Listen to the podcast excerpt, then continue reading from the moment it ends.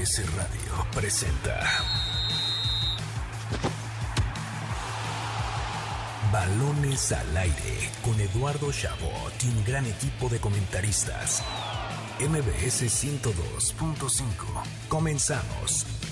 Arrancamos, balones al aire en este sábado, sábado 4 de noviembre del año 2023. Gracias por sintonizarnos un fin de semana más aquí en MBS 102.5 de FM. Les habla Eduardo Chabot como cada sábado para llevarles lo mejor del mundo del deporte. Tendremos el día de hoy pues lo más destacado de la jornada 16 tenemos un increíble Chivas ante Cruz Azul en la noche, América Tijuana, antes está Tigres con San Luis, Pachuca Monterrey. Por si fuera poco, tenemos una gran entrevista con Raúl Zarraga, director de la NBA México, sobre el partido que tendremos la próxima semana aquí en nuestro país de la NBA, Orlando Magic ante los Hawks de Atlanta. También hablaremos de la Fórmula 1 y el Gran Premio de Brasil que se correrá mañana, la NFL y mucho más. Para eso tengo el honor de saludar a, mi amigo, hermano, la cara de Fuerza Informativa Azteca, Carlos Alberto Pérez. Qué gusto tenerte un sábado más con nosotros. Hola, ¿qué tal Eduardo? Todo el auditorio, feliz de estar con ustedes un sábado más aquí en MBS. Eh, oye, qué partido el del Puebla. Perdón, yo no puedo empezar. El mejor partido de, la historia de la Liga. Yo no puedo empezar el programa si no hablo sobre el partidazo de ayer. El Puebla ganando de 5-4 a León, qué maravilla. Pero como bien indicas, la verdad es que tenemos una semana de muchísima actividad. Lo de la Copa Libertadores, que no podemos dejar de mencionarlo. Qué, qué locura. Se le fue, se le fue a nuestro queridísimo Boca Juniors. Pero, no, no, no. Bueno, ganó nuestro Fluminense, que es diferente. Ganó Marcelo. Ganó Marcelo, que qué figura en la historia del fútbol mundial, ¿no? Pero feliz estar con ustedes, Eduardo, y pues esperando un programa increíble. Y a la distancia, cubriendo el torneo de golf desde Los Cabos, tenemos a nuestro querido Nicolás Schiller, la cara por supuesto, del Universal Deportes. Nico, te saludo con un fuerte abrazo. Tú sin voz de haber gritado todos los goles de la final de la Libertadores. Mi queridísimo Eddie, qué placer saludarte y también a ti, Carlos, y por supuesto a la mejor audiencia que nos acompaña un sábado más en el mejor programa de deportes que tiene la radio. Yo estoy contigo, ¿eh? yo no sé por qué Carlos dice que nuestro querido Boca Juniors y no sé qué. Aquí nadie está triste de que haya ganado Fluminense eh, por el contrario, muy contentos por lo que sí también decía Carlos, el partidazo que vivimos en Puebla, Eduardo. Sí, ¿cuál final de Copa Libertadores? Lo de hoy es el Puebla León de ayer por la noche, pero tenemos la fortuna de que Carlos nos va a deleitar con lo que salió en ese, lo que nos dejó ese partido con el arranque. Así que sin más preámbulos, comencemos. Balones al aire. El balón sigue rodando por el viejo continente en un fin de semana lleno de emociones. La actividad comenzó el día de ayer con la victoria del PSG en Francia sobre el Montpellier 3 a 0, con lo que despertó hoy como líder a falta de que juegue el Niza. Pero la gran sorpresa se dio en España, donde después de 36 años, Las Palmas vuelven a vencer al Atlético de Madrid en casa 2 a 1. Ganó la Unión Deportiva en un resultado nada esperado. Hoy el Barcelona logró derrotar sobre la hora con gol al minuto 90 a la Real Sociedad. Sin embargo, el Girona es el equipo catalán mejor ubicado. ¿Por qué? Porque escuche bien, el Girona venció a los Asuna 4 a 2 y es líder absoluto de la Liga Española a reserva de lo que haga mañana a las 2 pm el Real Madrid cuando reciba al Rayo Vallecano en busca de recuperar la cima. En Alemania, el Bayern Múnich nos vuelve a recordar que no hay nadie que se le acerque futbolísticamente y en el clásico ante el Borussia Dortmund terminó goleando 4 por 0 con doblete de Harry Kane. Sin embargo, sigue en el segundo lugar de la tabla por debajo del Bayer Leverkusen de Xavi Alonso, que venció con uno que otro problema 3 a 2 al Hoffenheim. Lamentablemente no ha sido el mejor fin de semana para los mexicanos en el viejo continente, además de que la Salernitana de Pacomemo Ochoa cayó 2 a 0 con el Napoli en Italia. En Países Bajos el PSV goleó 6 por 0 al Heracles para reafirmar su dominio en la Eredivisie,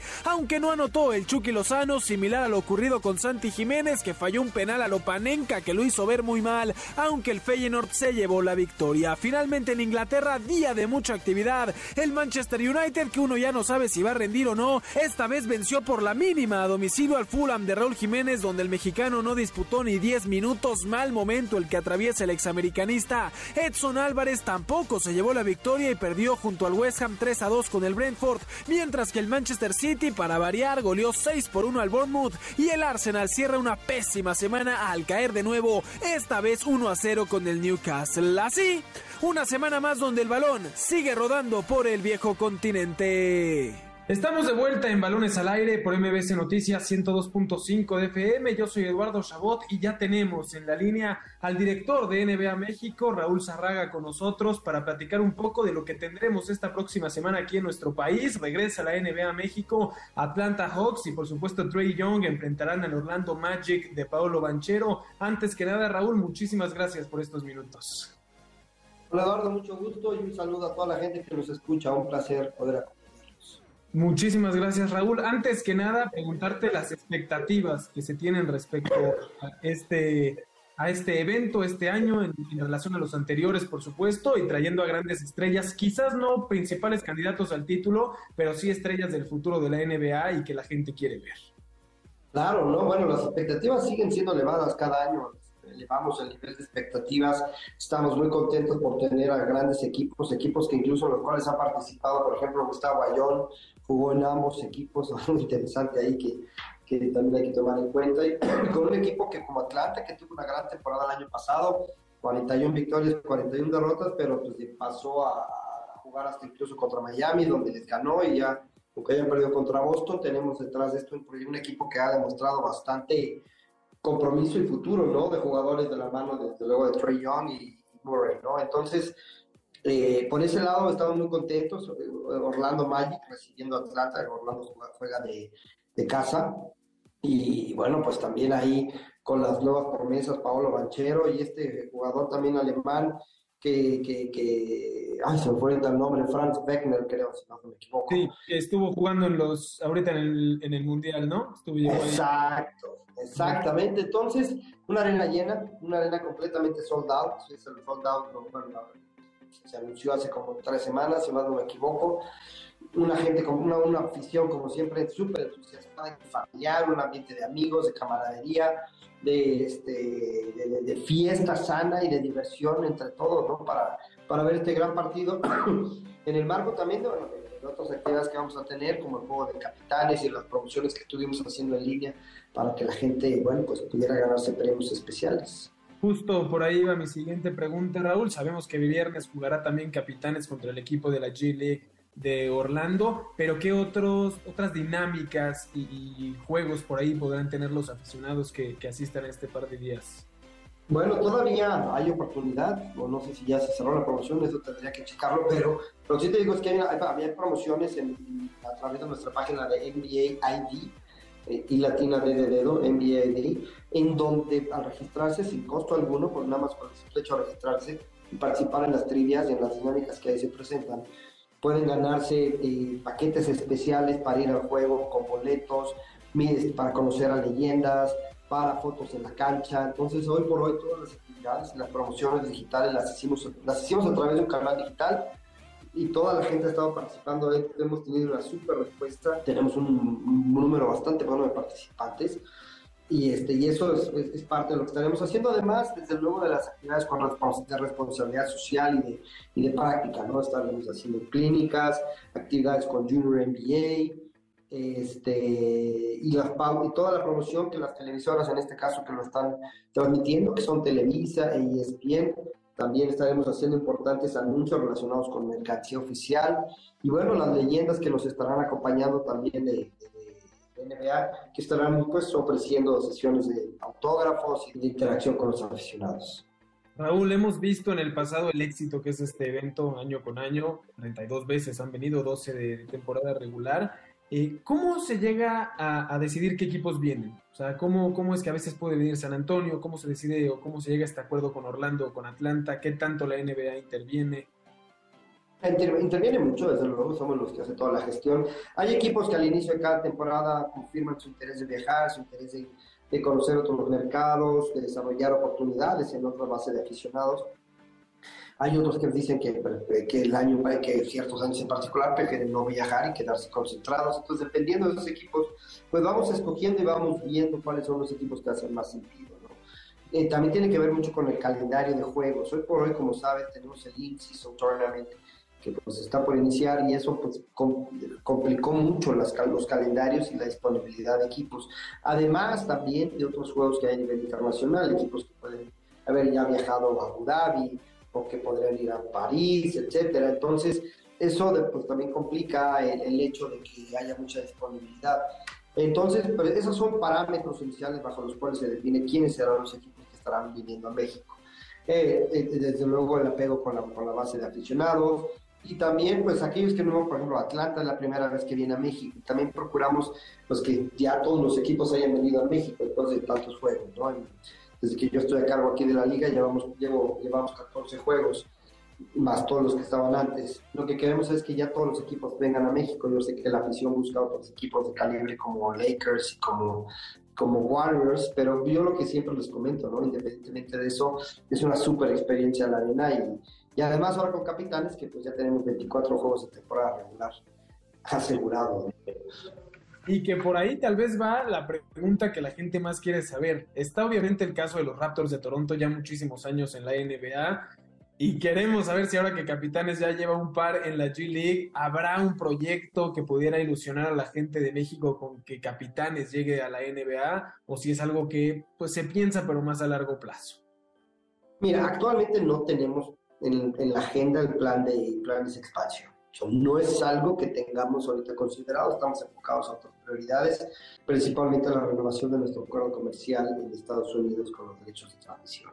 Sin embargo, este, sí te puedo decir que a mí me toca el trabajo pues, de, seguir de, seguir desarrollando el proyecto de México para que de cierto modo eh, estemos a la altura cuando llegue el momento de pensar en una expansión. Yo no puedo esperarme a que de repente me digan, ah, bueno, Raúl, ahora sí, prepara el proyecto de expansión, que me va a hacer por ahí. A mí me toca generar la condición en el mercado necesaria para que México sea un digno candidato el día de mañana, cualquiera que sea el escenario, de cualquiera que sean los participantes. Cuenta con todo el apoyo del mío y de nuestra oficina para precisamente poner ahí a México y que, y que, en su momento, bueno, pues cuando ya se inicien esas pláticas de manera oficial, pues que México sea un digno candidato. Claro, sí, por ahí se habla, ¿no? En NBA están los rumores de si habrá expansión, no expansión, si Seattle volverá, volverá a tener franquicia o no. Ojalá y en algún momento se, se, pudiera que México participara ya directo. Igual el logro de lo que se hace en G-League es algo tremendo. Y mi última pregunta, hablabas ahorita, Raúl, de los derechos de transmisión. Es hacia dónde van los objetivos de NBA México. Me queda claro que está este tema de los derechos de transmisión, pero ¿qué se va a buscar en próximos años? ¿Qué podemos esperar de NBA México? Yo te diría que nos fuéramos por tres principales pilares. ¿no? El primero tiene que ver con la práctica de básquetbol. Seguiremos muy comprometidos con promover la práctica. Es la razón número uno por la cual la gente se vuelve aficionada a la NBA. Proyecto de Junior NBA, proyecto de la academia, desarrollo de talento y sobre todo el proyecto que tenemos donde estamos entrenando a entrenadores. Hoy por hoy tenemos prácticamente 50.000 profesores de educación física y entrenadores registrados en nuestro programa de Junior, Junior MBA Coaches Academy, la, la Academia de Entrenadores, en donde a través de diferentes módulos nos vamos capacitando y ayudando, enseñando a enseñar para que ellos puedan compartir sus experiencias en NBA y sus, y sus habilidades en su plan académico con métodos NBA en escuelas, clubes, comunidades, en donde quiera que ellos estén.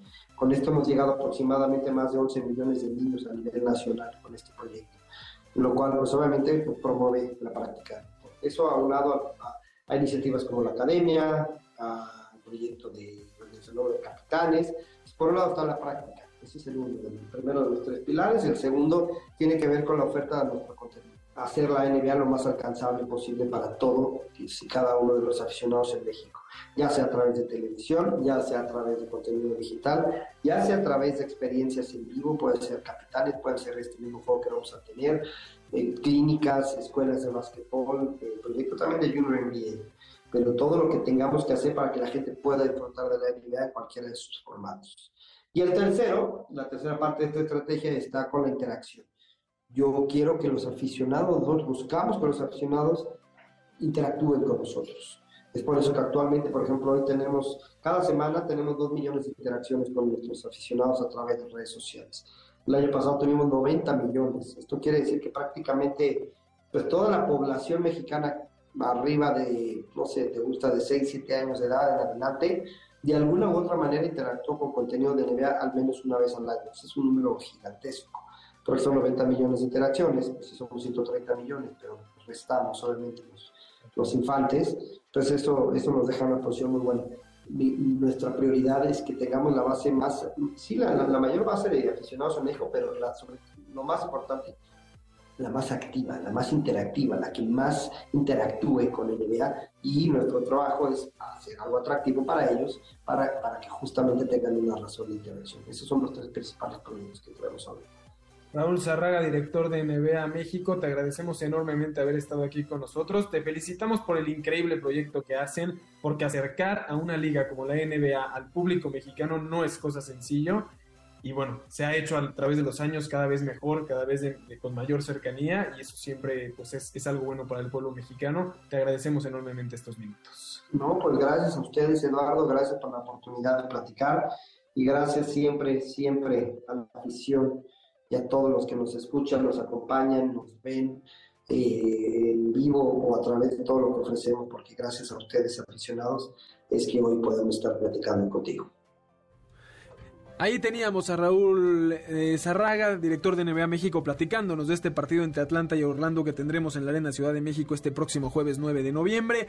Eh, recordarles que además ayer inició el torneo in-season de la NBA, donde adentro de los partidos de temporada regular estarán disputando eh, partidos que contarán también para una fase de grupo y un diferente torneo que se está haciendo para tratar de jalar más, más aficionados. Ahí nos hablaba Raúl de las posibilidades a futuro de que Capitanes pudiera pasar de la G-League a la NBA, así como los Raptors están de Canadá en esta liga.